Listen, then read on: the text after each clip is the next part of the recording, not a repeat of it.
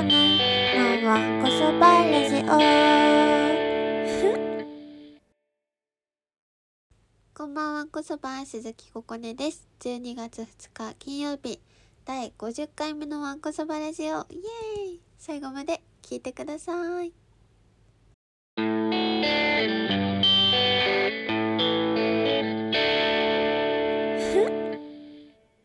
いやー寒い。12月ですね。寒いよ。もうやだよ。もう寒いのやだよ。どうしよう。泣いちゃう。どうしよう。えっとね。やっぱ冬といえばみかんじゃないですか？わかんないけど。やっぱみかんの季節だから早速私はご近所さんにみかんをいただきました。嬉しいです。もうあの本当に私はやっぱり持ち前の愛嬌があの何？持ち前の愛嬌がいいところだから。あのみかんももらえたしコインランドリーで毛布を洗濯しに行ったらあの今週の目標が毛布を洗濯して毛布を始めることだったんですけどそれをちゃんとやろうと思ってコインランドリーに行ったんですけどしたらコインランドリーの管理人のおじさんがちょうど掃除してて結構何回か行ったことあるコインランドリーだったんだけどおじさんと会ったの初めてだったの。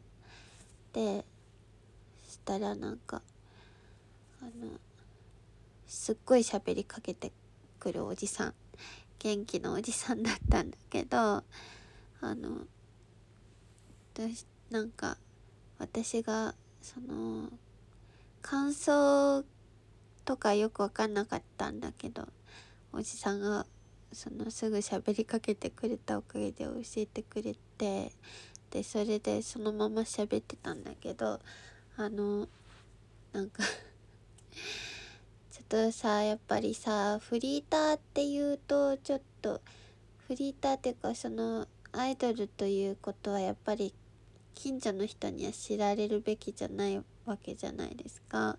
普通の女の子として近所の世界では生きてるわけですけれどもあのそのおじさんにも嘘をつかなきゃいけなくて学生さんって言われたから 学生さんって言われたからああはいって。ちょっとやっぱ私普段ほんと嘘つかないで生きてるからさあの本当に嘘つきたくない。本当に私嘘嫌なんですよ。だからこんな正直者のラジオになっちゃってるんですけどあの本当もうそうなんか自分発信で嘘はつけないからどうしても。やっぱ学生さんって聞いてきたから「はい」って言っちゃった。そしたらなんかでも見た感じ普通の大学じゃないよねって言われて私その時結構可愛い格好してたんで白い上着着てたし普通じゃないでしょって言われたからあお洋服の学校でって言ってもあの何もう学生文化に通ってた時代の感覚をこう取り戻して取り戻して会話したんですけどなんかおじさんはこのこの町に住んその一人暮らしとか言われてちょっと危険な会話に聞こえるかもしれないんだけど私がこうやってちょっとトピックスを喋ってるだけだからめちゃめちゃ聞いてくるおじさんだと思って危険な香りに聞こえてしまうかもしれないんですけど本当に大丈夫なおじさんなんだけど多分一人暮らしですって言ってどうしてこの町を選んだのか聞かれたからそれを答えたらすっごい爆笑されて すっごい笑われてあのそんなこと言った人は初めてだ。天才だ。才能あるよ。絶対いいもの作れるよ。みたいな。すっごいすぐに。すごい。私の才能もうそんな一言で。そんな一言で才能を感じて認めてくれました。おじさんが。それがすごい面白かったし。なんかすごいみすず学園の CM の話とかドラえもんの話とか自転車の色の話とかしててドラえもんの欲しい欲しい道具欲しい秘密道具おじさんが石ころ帽子って言ってました。前話したよね。2番目に欲しいものみたいなやつであの話したと思うんですけど。あの石ころ帽子欲しい人いたじゃんわんこそばリスナーで。おじさんと一緒だった。すごい。石ころ帽子ってそういうそんな人気な 人気な道具と思ってなかったからえわんこそばリスナーじゃんって思っちゃった。そんな感じで持ち前の影響で楽しく日々生きてるんですけど。日記祭りがマジやばいっていう話を先週したんですけどめちゃくちゃめちゃくちゃ頑張って入校しました。もうほんと出来上がりが届くまではまだまだ不安な日々なんですけど入校したのでもうやることはないっていうこれ以上は何もできないって感じなんですけど本当に頑張った。めちゃめちゃ頑張った。もう難しすぎて本当わかんなすぎてあのワードワードとイラレットって入稿データの作り方とかが本当に難しすぎてもううわーってもうわかんないってなってたらあのほんと梅干しになりそうだった。伝わる？ほんとわかんないよって顔顔が梅干し梅干しになっちゃうかと思いました。あとねなんかちょっともうほんと今マシの卒業公演を終えて帰ってきてめちゃくちゃ深夜なので早く寝たいんですけど早く寝たいんですけど喋りたいことが多すぎる。友達と会話してたらあの9年予約待ちのお寿司屋さんがあるっていう話を聞いてええー、と思ってそんなことあるってなんかせめて1年とかじゃないですか待ち予約。知らないけどそんな予約はしたことないんですけど。9年予約待ちってさすごくない？その人気度がすごいんじゃなくてさその9年先の日にちをさ予約できる人もすごいしさ9年先も絶対にこの店を続けてるぞっていうお店の人のその 気持ちもすごいよね。だって急に辞めちゃいたくなるかもしれないしさ死んでるかもしれない。私だったら死んでるかもしんないから絶対9年先の約束なんてできない。絶対生きてるなんて思わなくないですか？そんな自信持てない。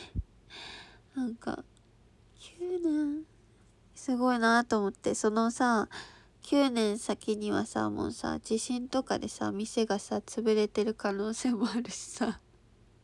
めちゃめちゃ失礼だけど失礼っていうか不吉だけどあのそんなおかしくないですか？9年先のこと簡単に予約取る責任考えてって感じしません？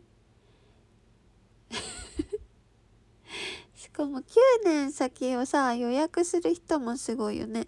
9年先もさそのあのなんか友達と予約したりしたらさ9年先もこの子と友達でいる自信あるっていう。あの私はほんと友達が少ないタイプだから絶対9年先も友達でいられるとは思うんだけど何があるかはやっぱ分かんないじゃないですか。だからほんとすごいなと思って。まあそもそも私はやっぱりいつ死ぬかわからないっって思いながら生きてる。明日死ぬかもって思いながらその可能性を感じながら生きてるんですけどだからあのこんな予約絶対にできないし1年先だとしてもできないしあの本当私やっぱストックとかもできないんですよ。ストック買い。やっぱ死ぬかもしんないからって思ったらストック買いできないんだけどそんな私でもストックしてるものがあってそれは確か確か日記祭りの日記に変えたような気がする。書いてなかったらごめんだけどえっと 言いません。はい。あとはね話したいことはね手紙が好きだなって思ったんだけどそれはどういう話かっていうとあじゃないじゃない。というのも というのもって言いたいっていう話先週したと思うんですけど手紙が好きなんですよ。というのも 大人。というのもあの私やっぱ一人暮らしの特権としてやっぱ友達を家に呼ぶっていうことがすごい好きなんですよ。めったにしないけどすごい好きであの妹とかも来てくれるんだけどあのまあ友達って言ってもみずほちゃんかマシかって感じですけどあのこの間ルノチが泊まりに来ていっぱいおしゃべり楽しくしたんですけどあの恥ずかしいのが私手紙が好きなせいで私自分自身に手紙を書いてるんです。あの前もちょっと日記っていうのは自分未来の自分への手紙だと思って書いてるっていう話を前にしたと思うんだけどあの手紙を書くのが好きで自分に手紙を書いてるんですけど それはねあの玄関に貼ってんの毎日見れるようにちょっと自分が元気になるようにあのドアに手紙を貼ってるんですよ自分宛ての。今日も一日元気にいってらっしゃいみたいな感じ。でまあ手紙それ一言で絵が絵を描いてるんです自分宛ての絵を。それがちょっと友達が家に来るとそれを見られるから結構恥ずかしいなって思った。なんかそう結構自分が書いた手紙でも結構元気になれるタイプでそれはなんか多分私人より絶対手紙が必要な人間なんですよ。手紙で元気を出すタイプの人間なんですよ。それは始まりはあのほんと小学生とか幼稚園生からかもだけど小学校に行くのが本当に嫌だった時があってそれはもう1年生とか2年生くらいの時代なんですけど先生がすごい怖くてだし給食も食べれないその食べるの遅いし本当に食べれなくて小食だったのその時は。であのいつも怒られるからその学校に本当に行きたくなくて泣きながら行ってたんですけどなんかそれであの、お母さんが上履きのあの内側に手紙っていうか私が一番大切にしてるぬいぐるみチャムあのモンチッチのお友達のチャムっていう子なんですけどチャムの絵を描いてくれてなんか一言確か書いてあったと思うんだけどあのそれがすごいそれのおかげですごい泣泣いてたけど嬉しい気持ちになってたからすごいそれを覚えててあのー、その後もさ移動教室とかその修学旅行とかも私本当に人と長時間いるのが苦手なタイプだった。このアイドルを始めるまでは本当にそれが無理っていうレベルでめちゃくちゃ苦手だったんですけどあの人とずっといるとなんか震え 震え出すっていうか呼吸ができなくなるくらい辛かったんですよ。で修学旅行とか本当に嫌でお母さんが毎回手紙を書いてくれたんですよ。その荷物に一緒に入れて持ってなんかバスの中とかで読みなみたいな感じで手紙入れてくれててなんか大丈夫だよみたいな感じであ の本当に。世話の焼ける娘で申し訳ないんですけどそういう手紙を入れてくれてたのがあって手紙で元気を出す人間に育ってしまったんですけど今それを書いてくれる人がいないのであの もうお母さんも私は平気だと思ってるし手紙をくれなくなったんですよ。だから自分で書いてるんですよ。それがすごいそれをやっぱ友達がうちに来ると見られちゃうのが恥ずかしいなって思った。なんかダイアリーにもあの半年ごととかにメッセージを自分で書いてて「大丈夫？元気?」みたいな。そういうレベルのあの「元気？大丈夫？なんか楽しんでる？楽しいなら OK だよ」みたいな書いてあるんですけど。それ半年前に書いてるから全く記憶にないんですよ。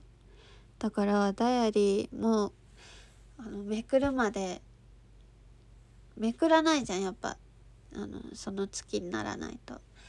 めくってびっくりすんだよね。書いたこと忘れてて。おおすごい。手紙が手紙あるぞ。って思って嬉しくなるの。だから手紙は大好きなんででちょっと日記祭りの日記がめちゃめちゃもう卒論くらい長くなって対策のもうほんと書籍になってしまったのでなってしまったというかまあなった。3ヶ月分の毎日の日記だから日記だしちょっとエッセイ味がある感じになったので対策なんですけどそれもちょっと未来の自分に向けて書いてたんですよ当時。えっとえっと6月6月2日から8月まあその辺の日までの毎日を日記にしたんですけど本当6月は元気がなさすぎてあの1ヶ月後とかこの先私元気になってんのかなみたいなその未来見えないなみたいなくらいの気持ちではあったからその未来に向けて手紙を書いてるつもりで日記を書いてたんですけどあ全然そんなネガティブ日記ではないので安心してほしいけど日記は手紙だなって思うし自分宛ての手紙を見える場所に貼ってあると恥ずかしいよっていう話でした。伝わった？よしいっぱい喋っちゃった。1周年いっぱいちょっとおめでとうって言われて嬉しい。島田さんがすごい褒めてくれてすごい嬉しかった。やった1年続いてまあ通過点ですけど これからも聞いてください。50回50回記念今日は。はい。じゃあお便りいきます。ていうかああいうやましこの卒業公演だったんですよ。お便りいかんのかいってなっちゃうけど。あのおめでとう卒業おめでとうって感じで。本当にあのー、めでたいめでたいというかお疲れ様って思うしマシは最高の人ですのでこれからも絶対最高に生きていけると思うなって思いました。はい。じゃあお便りいきますねとラジオネームフィンガーさんからです。ここねちゃんこんばんは。こんばんはがやつぼくら。こんばんはがやつぼくら。我が家が人気だった時代はすごい好きだったわ。はい。いつまでも幸せに暮らしましたとさの世界線と別の世界線のシンデレラというタイトルでお便りが来てますね 長いぞ対策だはい。30年後この夜もシンデレラは嵐のライブ DVD を見ながら湯飲みでワインをガブ飲みしています。もう明け方なのにいくつも開いたポテトチップスの袋。ミクシーのファンコミュニティに嵐への思いを書き込みネットでマウントを取り合う日々。怖い。シンデレラはネットいきりになっていました。カチャリ静かに玄関の鍵が開く音しばらくして部屋に入ってきたのは父の後を継いで王となったシンデレラの旦那でしたうわなんだよまだ寝てないの？びっくりするからこんな時間まで飲むなよ。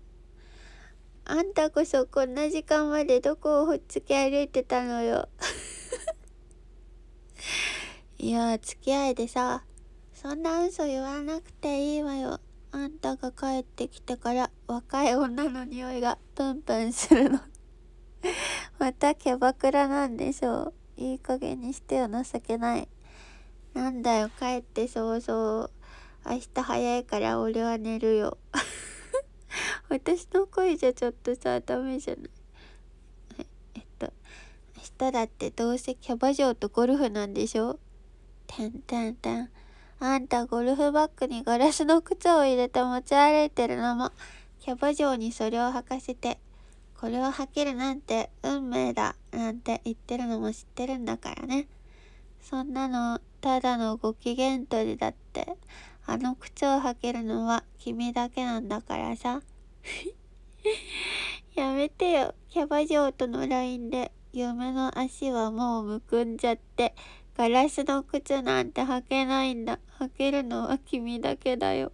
って口説いてるのも見てるんだから。バカにするのもいい加減にしてよ。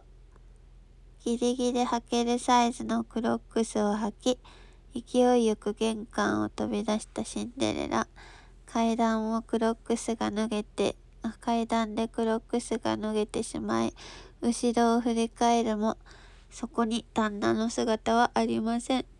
こうしてシンデレラはいい思い出など一つもない実家へ帰り、いつまでも惨めに暮らしましたとさ、iPhone から送信です。ってラジオドラマになっちゃったじゃん伝わった私のこんな声で悲しい話だねいや私はねいつまでも幸せに暮らしましたとさへの疑問っていうのはその幸せってまあその日々楽しかったら幸せだけどいろいろあるよねって毎日いろいろあるでしょっていう気持ちの疑問なんですよ。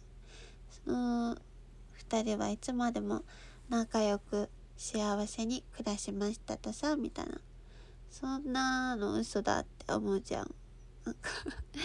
だからこういう悲しい話じゃあただのバッドエンドじゃないですか。バッドエンドともう違うじゃん。違うんですよ。まあでも面白い話でしたね。ひどいなぁ。むくんじゃってだって辛いそれはやだネットイキリもやだけど そうだねやだね。まあそうだよね。こうやってやっぱ現実だと喧嘩があるはずだ。わかんないけど。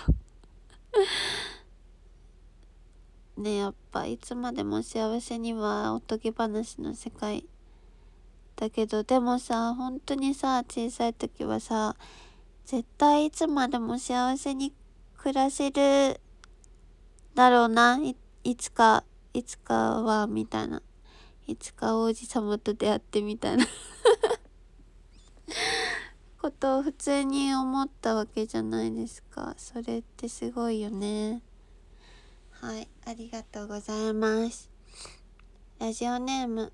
続いてラジオネーム。ハワイのおはぎさんからです。ここねんさんこんにちはんこそば。こんにちはんこそば。ここねんさんに好きな人間関係の話を聞きたいです僕は半年から好きな人間関係の話？何それ？はい。僕は半年から1年に1回だけメールだけのやり取りをする。メールだけ友人なのか知り合いなのか何と言ったらいいかわからない関係の人がいます。若手の頃、同じ職場ではなく関連した仕事関係の集まりで知り合った人で、なんとなく馬が合う人です。働く場所が離れているので、もうそれ以降会うことはなく何年も会っていません。でもなぜかメールだけやり取りしてます。たわいもないやり取りを2、3回往復して終わりですが、なんだかこの関係性が結構好きです。何か必要な時になぜか連絡してきてくれる感じがして。ココネンさんは好きな人間関係ってありますか？ぜひおお話を聞きたいです。ですってありがとうございます。好きな人間関係。いい言葉ですね。えー、すごい素敵な関係だね。そんな、まあでも私、大学で友達が2人いる、大学でできた友達が2人いるんですけど、そのうちの1人の子は、本当に合わない。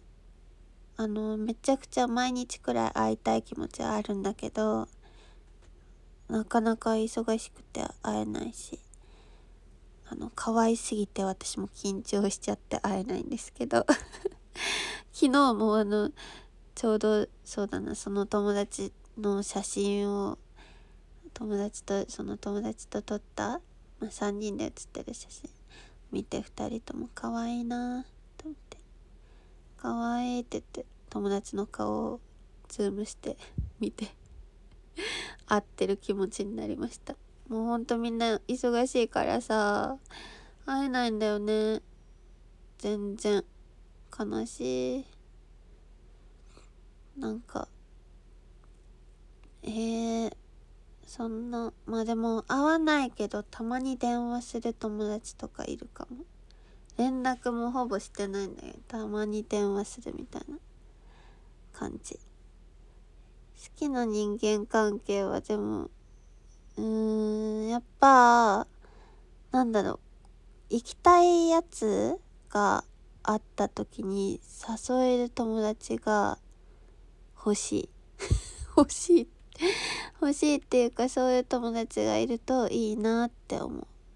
なんか本当その友達とか前行きたい個展とかあった時にこれはやっぱ舞だなと思って舞誘って行ったりとか舞っていう子なんですけど あの知ってましたね。だからそういう行きたいやつがあった時にその普段そんな遊んでないけどやっぱ趣味とかで友達になってるからその誘える友達が好きな人間関係かもしれない。行きたいやつがあった時に誘える人。どうですか？いいいい答えじゃない？なんか別にそんなに頻繁に会わなくていい。友達っていや頻繁に会いたいけどもちろんなんかなんだろう。みんな忙しいからそのお互いの元気元気かどうかとか楽しく生きてるかとかなんかずっと気にしながら会えてなくてもお互いを思ってる関係は好きですね。てかそれしかないですね私は本当に会えないからなんか大学時代も友達だったけど全然遊べなくて今これを聞いてる学生のリスナーの子がいたらいっぱい遊んだ方がいいですよ。はい。学生のうちに。じゃあそんな感じです。どうです？伝わりました？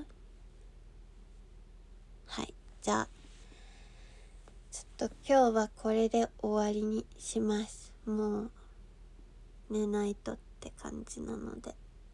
はい。そうだな。うん。よし。じゃあ。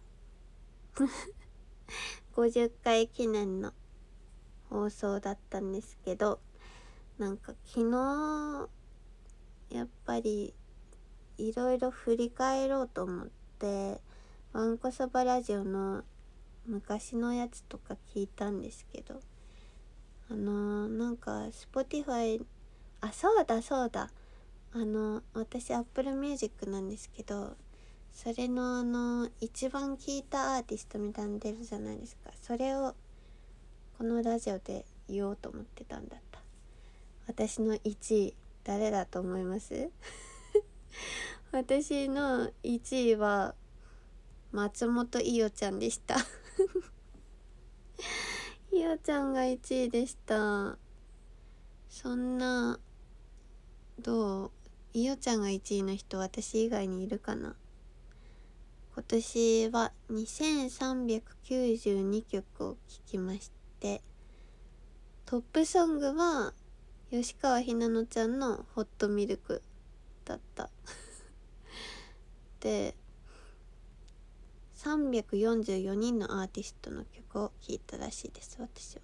でトップアーティストが松本伊代ちゃんで2位が坂本慎太郎で3位が吉川ひなのちゃんで4位がアンディ・モリで5位がゆらゆら帝国って感じでしたね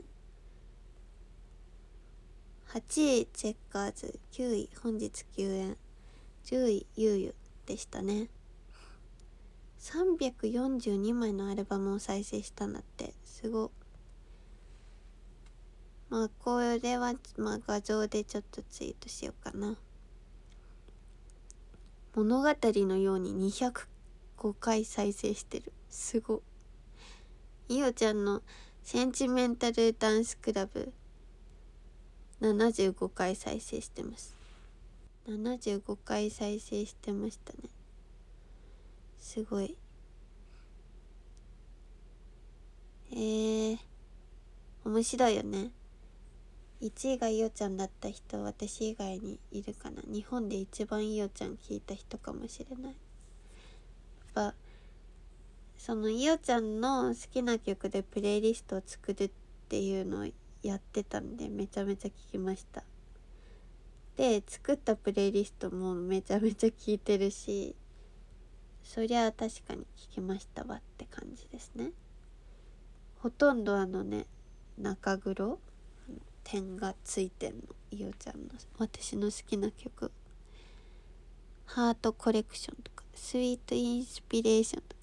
スイートインスピレーションめっちゃ好きこれ。ラブミーテンダーも好き。テルミープリーズも好き。全部カタカナで点がついてる。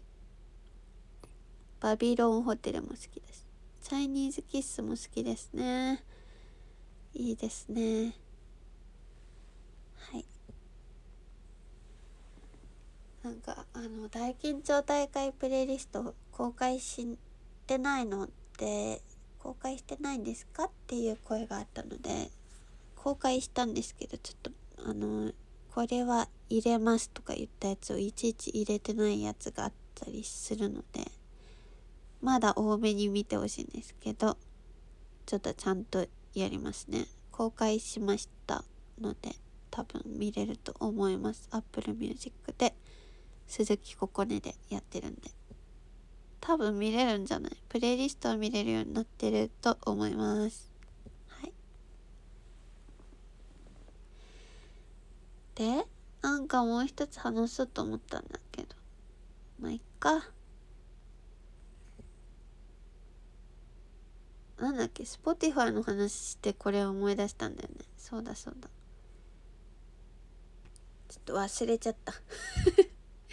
忘れちゃったんだけどそう昔のわんこそばラジオを聞いてたらあそうそうそうそう Spotify で思い出した。